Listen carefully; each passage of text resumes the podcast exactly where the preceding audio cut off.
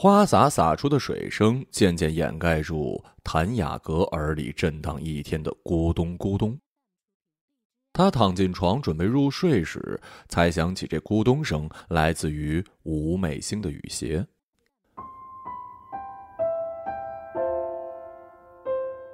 今早晨雅阁值日，坐在讲桌顶上挑粉笔盒里短到没法用的粉笔头。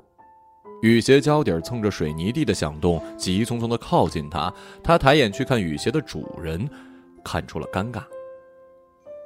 他有什么尴尬的？因为鞋子明目张胆的显出他的脚还没那么大吗？反正绝不可能是因为迟到而尴尬。他经常迟到，并且无论他迟到多少次都不会被班主任责骂。他还有什么可惭愧的呢？雅阁想。想着想着，雅阁睡着了。水声袭入他的梦里，不知是洗澡的水声，还是外面下的没完没了冬末的雨声。除了夏天，雅阁从来不带伞，也不穿雨鞋。他离学校很近，有时候雨小，他从家跑到学校，头发也只是润了一些。但小镇夏季的雨，十有八九都是瓢泼大雨，下几秒钟就能击翻好几寸公路边的褐黄色沙泥。吴美星是去年秋天转来班上的，谁也不知道雅阁有多期盼夏天快点到，他多希望吴美星没法再穿那双该死的花样繁多又漂亮的鞋子跳皮筋儿。雅阁的愿望早一步实现了，春都还没到呢，吴美星就跟班里的大部分孩子一样，穿起了雨鞋，还是又丑又大的。他每天偷偷看他的鞋，鞋边沾着泥土，使他高兴，也使他心里平衡。因为母亲总是给他买大一号的鞋的不平衡。种种花香绿叶携着春来了，木香仿佛被风扬起的水彩，大片大片垂下墙，山坳半腰也掺杂着这样的白与青。他们班赶在油花正盛时节去春游。其实所谓春游，只是集体一起爬爬山，然后在山顶找一块平地吃自己包里带的零食而已。雅阁听到前面的女同学跟吴媚星说油菜籽儿榨的油有多么多么香，她撇撇嘴，伸手掐了一朵小油菜花儿，小黄花瓣上的雾气浸染着掌心。她还是喜欢木香花，她心里想。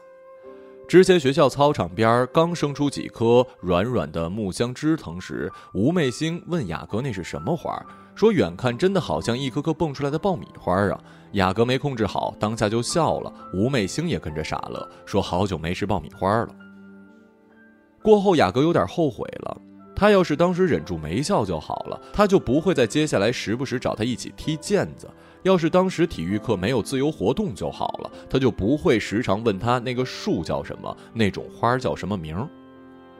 不过雅阁都快忘了自己一开始是有多讨厌吴美星，尤其是现在，他跟前面的女生一路边走边讲笑话，突然停住，指着靠在山壁上的木箱，回头冲他笑笑，爆米花。他觉得他笑起来还有点可爱。旁边的女生一个劲儿问他什么什么爆米花，他也不答，这令他更加可爱。在雅阁的心里，但这种感觉没持续多久。吃零食时，雅阁又听到他在跟大家讲他以前在城市上学时，春游是去什么博物馆、什么森林动物公园、什么游乐场啊！一瞬间，厌恶的感觉又翻到胃里。他原来实打实的记得讨厌他的感受是怎样的。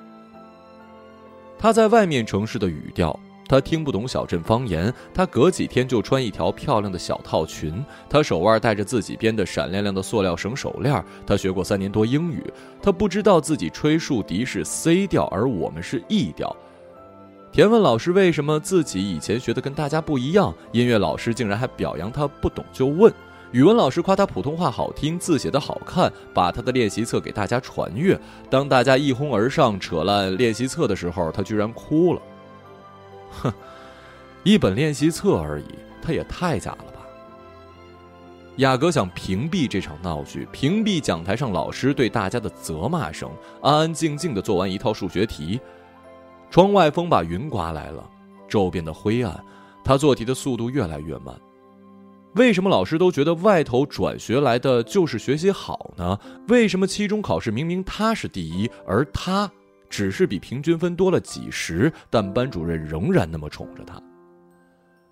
雅阁偏过头看着还在粘练习册的人，练习册的塑料皮被摊在一边，他忽然舒展眉心，对同桌特别小声地说：“你不是说喜欢那种书皮吗？他每本书都包了书皮，还剩了很多在书桌里呢，少几根他不知道的。而且透明的书皮还能看到书本来的封面，不用费力的撕挂历包书了。”只一节课后，同桌慌张又若无其事地塞到他桌洞一张书皮儿，他想还给同桌，但手触到光滑的塑料时，他盯着同桌局促的侧脸，用口型说了谢谢。同桌的低马尾垂得更低了，头发快要散成稻草似的。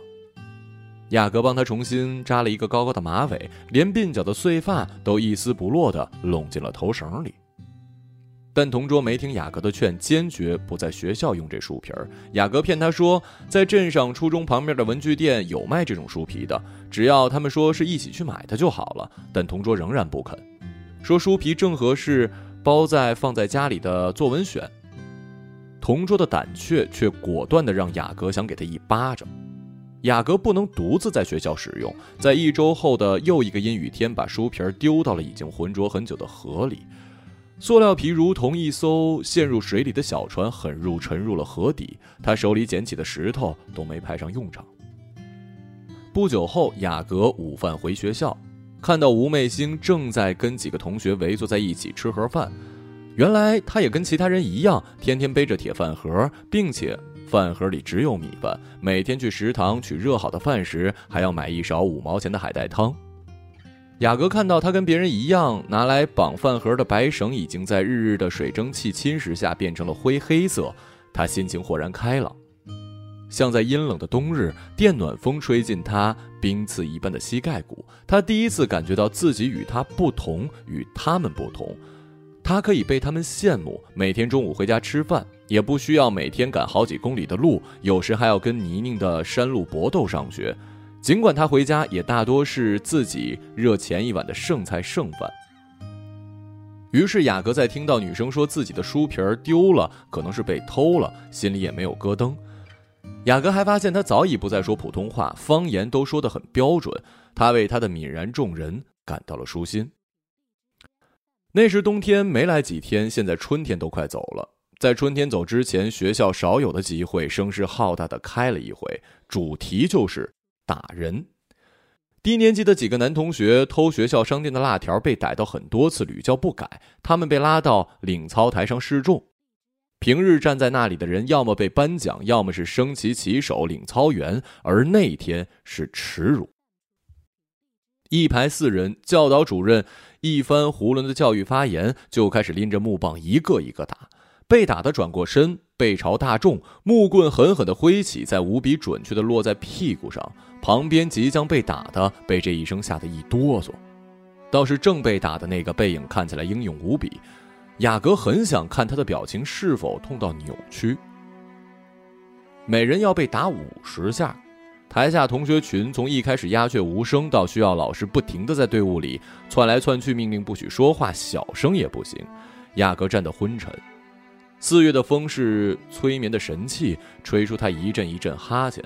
吴媚星跟雅阁右边的女生换了位置，要跟他玩分绳。雅阁很嫌弃他手里鞋带系成的圆圈，但一时也没有想出拒绝的理由。翻来翻去几回合都是那几个样式，分绳真是最无聊的游戏了。雅阁这样想着。柳絮飘到他的刘海上，他伸手抓住，揉成一个小疙瘩，被吴媚星要了去。台上终于要开始打最后一名男同学了。副校长夺走了教导主任手里的木棍，边扬棍子边演讲一样的发言。他的声音太用力，雅阁觉得他手里的话筒一定也被用力的捏得特别窒息。其实，若副校长不提，雅阁并不知道这个最后要挨打的孩子是副校长的儿子。哎，这个穿着汗衫的女人说什么？教师家的孩子没有做好带头作用，不是好典范。犯错就得加倍惩罚。哦，是了，因为他母亲是老师，所以他所有的努力都是理所应当的。他的成绩也必须佼佼，他一定得团结同学，尊师爱幼，连值日也要多做一份，以这些冠冕堂皇的去树立一个模范。这么多年，他不会得到赞许，他已习以为常。可这刚转学来几个月的女生，凭什么能够轻易的得到别人的包容、赞扬和认可？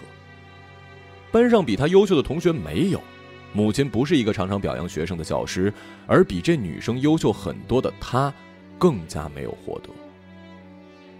雅阁的热血往脑上拥挤，凉凉的东西掉进了心里面。台上副校长暴力的扭着儿子的肩，扭到他转身脱下自己的裤子。雅阁周围女生迅速埋下头，场面又恢复了鸦雀无声。雅阁也随着大家低头，似乎听见木屑扎进肉里的声音，一下，一下，一根，一根。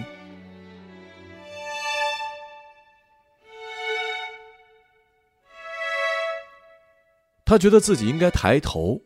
他抬起头，却始终不敢朝向那个被打的男生。他盯着旗杆顶端的旗，昨天的升旗手忘了降旗，夜里的雨把旗子击打成了潮湿塌缩。他紧紧地缠住旗杆，任风怎么吹也吹不平整。他很想飞上去帮他抚平，这欲望比想哭的欲望还要强烈。木香花终于谢光，寻遍家墙野山，也找不到一株仍在开放的。月季有的成熟的很早，骨朵已经裂成了几瓣。这个时节，班上又转来了一个学生，男生。大家议论他，议论的比之前还凶，可能是因为他长得好看。雅阁不认为他好看，他好像对一切事物都没了兴致，整日对着桌面积着石一般的打瞌睡。等他发现自己变化时，他已经嗜睡到了无可救药的地步。没关系，他想。就像蚂蚁憨甜，孕妇是酸辣，没什么不好的。他安抚自己的焦虑，然后心安理得的睡过一堂又一堂，心安理得的等待班主任的责问。但是老师好像串联起来的灯泡，不知是哪个充当了开关，把电源断开，没有一个异于其他，先对他亮起来。雅阁在教室里时常感觉自己不存在于他们这个时空，他任何举动都无法引起这个时空的涟漪。渐渐的，连同桌的胳膊肘都不会来打扰他的睡眠，而他的嗜睡症竟然又痊愈了。他开始假装无意，实则故意的挑衅新来的男同学，这样他便能够获得更多的跟他的交流，因为他发现吴媚星喜欢他。雅阁觉得吴媚星很滑稽。连话都不敢跟他说一句，却在女生背地里调侃他的时候跟着附和，在旁人讲他坏话时极其不自然的紧张兮兮的笑。每遇到这种场合，雅阁都想挣脱开同桌的手，上前摇晃吴媚星的肩。夏残忍的赶跑了春，教室里家长会即将散场，雅阁趴在外廊的栏杆，往楼对面伸着脖子。山坡沿着皂荚树繁茂的阴森森的。再过阵子就会生出带有黏黏枝叶的皂荚。雅阁想，去年吴媚星刚来不久的时候，想起他在山边笨拙地抓起树枝，妄想向上攀爬去拽一片皂荚。后来是谁帮他摘下来的呢？雅阁忘了。雅阁只记得自己内心期待它跌落的快感，还有对面女生眼角的满足，和他紧捏皂荚，小心翼翼又庄重地把它夹进新华字典的模样。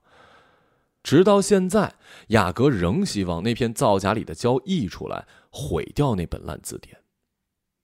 页码内容是相同的，他凭什么说他从外市带来的字典就是正版，而雅阁他们的字典就是盗版呢？可能谁都没错，仅仅是那本颜色更艳的字典该死。学生的父母们逐渐卸到了教学楼下，带着各自小孩。雅阁像是无人认领的失物，高悬在外廊的栏杆上陈列。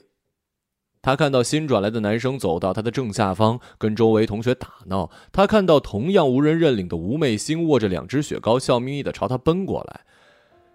就是这个时刻，雅阁心里伸出一只手，按下了脑袋里的某一个开关。身处二楼外廊的雅阁朝楼下的男同学吐了口水，很准。直直落在了男生头发顶，雅阁迅速缩回脑袋，涨红脸，憋着笑，望着已经到达他身边的女孩。他不顾女孩被怔住的四肢，趁楼下的男同学低头时又吐了一口。很久之后，雅阁偶尔会想起这一天，他一直没能搞懂身边的女孩怎么会跟他一起朝楼下吐口水呢？他在吃着女孩给他的红豆雪糕时才感到愧疚。他想，如果前一晚母亲没有责怪他成绩下滑，没有责怪他丢他的脸，那么他会不会不去按那一下按钮呢？而他不上进这件事已经很久了，为什么母亲直到他马上要小学毕业考试才发觉？为什么不能哪怕早那么一点点看到他如濒死挣扎一样给母亲制造的失望？那天真的不应该吃雪糕。跟吴媚星一起坐在单杠上的雅阁，常常默默的生出这样的感慨。当吴媚星埋怨舅舅生意忙碌时，埋怨舅妈菜做的不好吃时，埋怨小镇上潮湿使他水土不服时，雅阁的腹诽句子就一圈一圈绕着操场奔跑。到底为什么会接过雪糕呢？是因为他跟自己一样，有一个家长会的空座位吗？雅阁不问他父母在哪儿，就像他不问雅阁的爸爸在哪儿。他带着雅阁走上他每天上放学的路，跟他描绘从岩壁渗水的风景。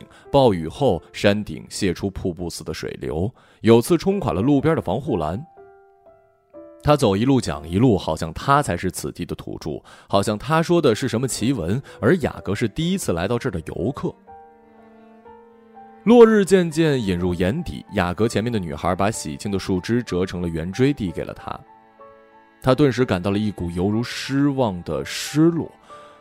他是希望从他那漂亮的气泡里掉下来，但他没想过他会掉得如此彻底。在他觉得一切万劫不复的时刻，女孩竟然捏着树叶，喝着井水，竟然笑得那么惬意。那么一直把女孩摆在敌对位置的自己，何其可悲呀！雅阁扭头走了，假装没听到女孩说：“这个水，跟别的真的不一样，真的很好喝。”他步速快到仿佛要起飞，以至于忽然停下转身时，紧跟在他身后的女孩撞到了他的额头。他捂着脑门，伤心透了，不知为了疼而难过，还是为没有问出口的话而难过。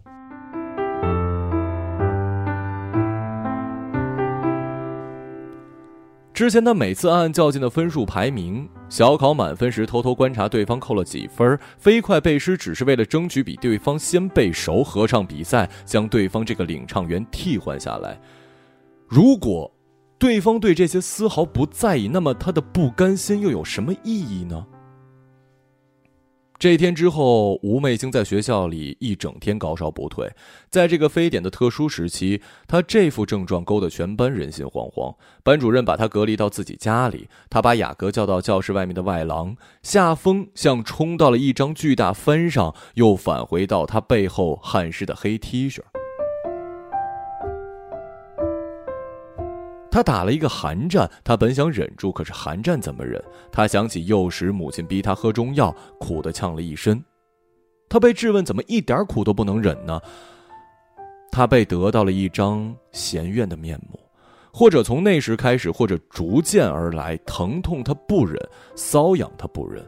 为什么要忍？凭什么要？他只是想忍住，不值一提的嫉妒都那么难，何况是痛与痒？母亲说了很多废话。最后，他听母亲说，吴媚星回家那条山路出现了疑似感染者，所以不能把他送回家。再说，他不是你的好朋友吗？朋友病了应该照顾啊。太阳斜斜射入了外廊，铺在雅阁的右侧，他被这太阳光晒出了一胳膊的鸡皮疙瘩。疑似。为什么越循环回忆这段话，越觉得是母亲编的谎？其实他说后半句就够了，够雅阁无力反驳的。放学后，雅阁才知道母亲已带吴媚星去诊所开了药，他脸上冒出的水痘击退了高烧。原来咱们班主任是你妈妈呀，吴媚星说。雅阁讪笑。还不到一年你就知道了，可真难得。不过他没说出声，而是走远去拉开了窗帘儿厨房门掩不住烟火气，雅阁从这很久没闻过的烟火气里嗅到了他最爱吃的腌豇豆的味儿，从坛子里捞出腌好的豇豆条，切碎，跟玉米尖椒一起爆炒，末了撒上葱花。雅阁最喜欢母亲的这道菜，他总是挑出盘里的花椒、姜末、蒜瓣，在半盘倒入自个儿碗里。即使挑出调料会被骂，待在这盘菜旁边，雅阁也会觉得特幸福。母亲不会腌，于是雅阁每年去外婆家捧回泡菜坛这件事儿，可以承包他一个月的满足感。而此刻，长筷子正夹起一条豇豆往水豆脸女孩嘴里送。他坐摩托车，只抱紧坛子，唯恐坛子摔了。他小心翼翼护送回来的豇豆，他都舍不得空口吃的豇豆，被女孩吐舌说咸。母亲笑容可掬的回应说：“你可能吃不来。”雅阁忽然被油烟熏出了眼泪，但比起欺负他的油烟，他更恨那双长筷子。夜色四起。朝雾充盈他的胸腔，他走到吴媚星带他走过的路，走着母亲口中说出现疑似感染患者的路，徘徊哽咽饥饿。他感觉自己快被打垮时，拐弯处走来一对母女。母亲牵着女孩的手，女儿的另一只小手握着奶油味的雪糕，她一直舔呀舔，看起来极其甜的样子。雅阁好羡慕，但不知是因为想吃雪糕，还是因为想成为她。月亮被乌云遮住，天在一瞬间合上了唯一的眼。吴媚星不知从哪儿突然出现在了雅阁身边，他把蹲在路边的雅阁拉起，等他腿的麻意散尽，牵着他往回走。一会儿到家，你别忘了洗手啊。吴媚星说。雅阁本想说自己早就生过水痘了，但他怕一出生是哭腔，于是由着沉默来保护自己。时间随着气温渐渐燥起来，跑得飞快。雅阁跟同桌和吴媚星相约在夏季气数将近之时，坐在县中学的教室。他觉得自己有底子在，重新捡起课本努力一下，县中应该不在话下。他们揣着把握游戏，雅阁总在吴媚星抱怨晚上又没有人给做饭时，拽掉他脖子挂的钥匙，绑在自己的圆珠笔上。他发现写字的时候，钥匙撞击塑料壳的声音特别有趣。他还发现带好朋友回家的傍晚，菜品会丰盛许多。他便常利用这一点，虽然不安，但胃的充足感压扁了心中的芥蒂。同学请假去学风琴的那一天，吴美星说要带雅阁到家里听歌。他指定歌曲，先让堂哥去网吧刻录在 CD 上。他的兴奋感染了雅阁，他们俩像扛了糖渣的小蚂蚁一样开心，又用树叶喝了方景的水。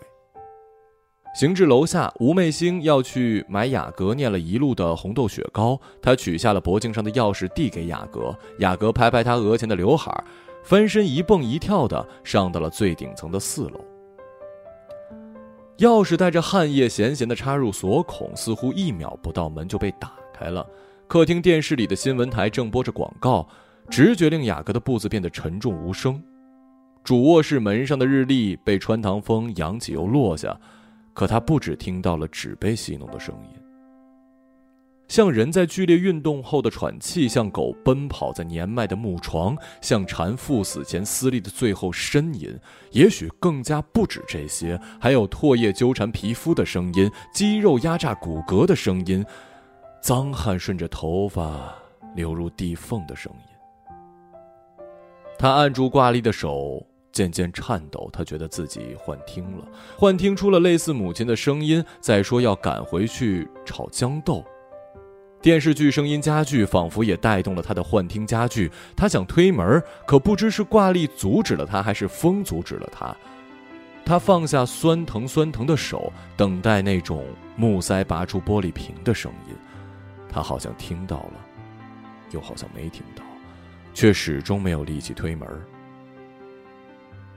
落日沉了，又不甘心似的被云浪涌回了天际。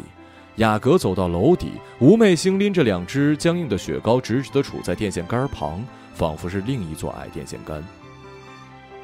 雅阁开始跑，山顶不知怎么开始卸下瀑布，弦月的脚步声急促地逼近他，逼到他快窒息。窒息中，他醒过来，发觉只有枕巾湿透，而自己并没有被瀑布淋湿。月色如湖般静而透彻，照住他身边的一切。他爬起来，拉住窗帘，黑一下子弥漫，夜紧锁住了月亮的喉，不肯放手。他突然觉得黑暗中所有的东西都是那么虚幻，比他刚刚做的梦还要虚幻。夏花苟延残喘之际，雅阁进入了县中学。吴美星不知去向，可能又转学到了哪里吧。他不知道他什么时候离开的。在他走之前，雅各与他已经互不言语，他们默契的彼此疏远，像是他们同做了一场梦。在我大学毕业那年，舅舅去世，我回到了那个小镇，但没有见到他。听老同学说，她嫁了人又迅速离婚。而今傍了一个大款，我完全不信，但还是笑了笑，不置一词。初中时，我经常梦到以前的事儿，梦到他拿着扫把一步一步的朝我走来，帮我扫地，一起倒垃圾时冲我笑，说我叫雅阁，谭雅阁。某夜我加班后错过了末班车，处在道边艰难的打车。对面街边二十四小时便利店走出三个人，一个七八岁小女孩，一个年轻孕妇，一个中年男人。女孩对孕妇骂着什么，孕妇拖着肚子，胳膊肘戳向男人后背。男人开始训小女，男人开始训小女孩。孕妇在男人转身开车时，迅速朝女孩吐了一下舌头。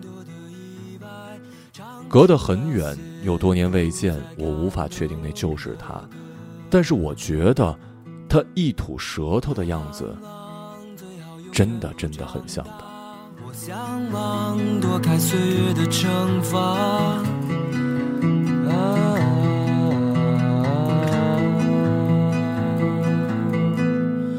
留不住的时光，擦不掉的伤，推开那扇遮住光的窗。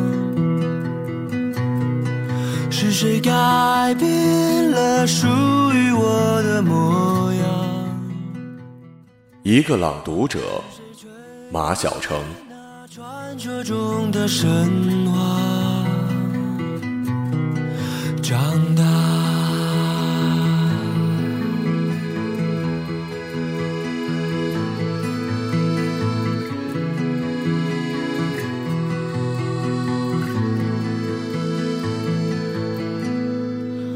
站在时光搭建的舞台，却不再看到熟悉的路牌。多么无奈，多么实在，默默存在。我明白，现实不容易更改，却徘徊在梦想的门外。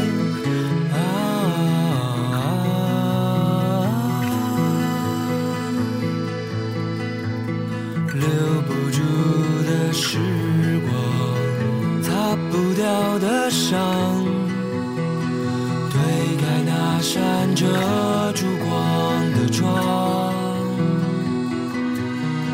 是谁改变了属于我的模样？是谁吹灭那传说中的神话？我愿换上那最动人的衣裳。只为等待那最闪亮的出发。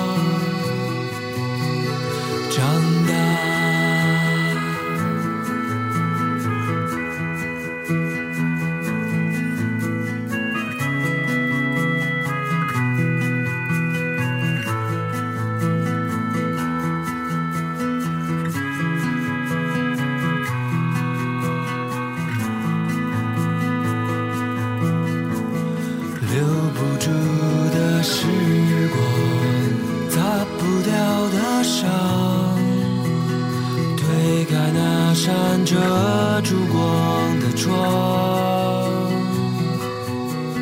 是谁改变了属于我的模样？是谁吹灭那传说中的神话？我愿换上那最动人的衣裳？只为等待那最闪亮的出